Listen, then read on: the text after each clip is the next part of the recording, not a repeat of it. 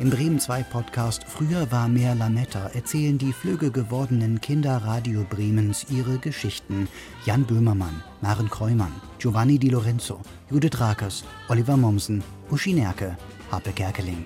Denken Sie, Paulinche könnte uns einen, einen Gruß schicken? Zu 75 Jahren Radio Bremen? Würden Sie noch mal in diese Rolle für uns schlüpfen?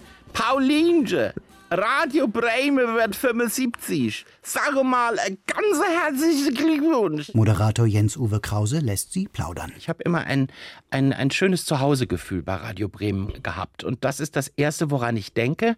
Und das ist vielleicht auch das, was ich bei fast allen anderen Sendern, bei denen ich danach gearbeitet habe, durchaus vermisst habe. Alte und neue Geschichten, Erfahrungen und Erinnerungen mit Radio Bremen. Da geht es um Paulinchen, Loriot und um Nachtschwester Kräumann, die erste Satiresendung im deutschen Fernsehen mit einer Frau an der Spitze. Das ist nicht, das muss nicht dem Mainstream hinterherhecheln.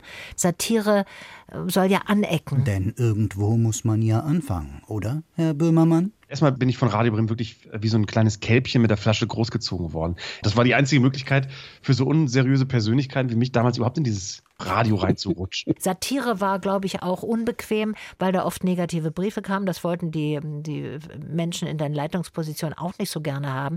Da muss man sich oft mit Beschwerden auseinandersetzen. Und dann wurden wir quasi da in, in so, ein, ja, so ein Trainingslager geschickt und mussten so lange schreiben, bis es lustig war. Äh, ich weiß noch, ich weiß, bei Radio Bremen war das so und das war ich überall so. Die richtig netten Kollegen, das waren erst die, die erst nach zwei Jahren mit mir gesprochen haben. Und die nach, einem, nach einer Woche schon mit mir irgendwie Kaffee trinken wollten, da war ich dann am Ende selbst misstrauisch, weil das auch nicht diejenigen waren, die heute noch wahrscheinlich beim Radio sind.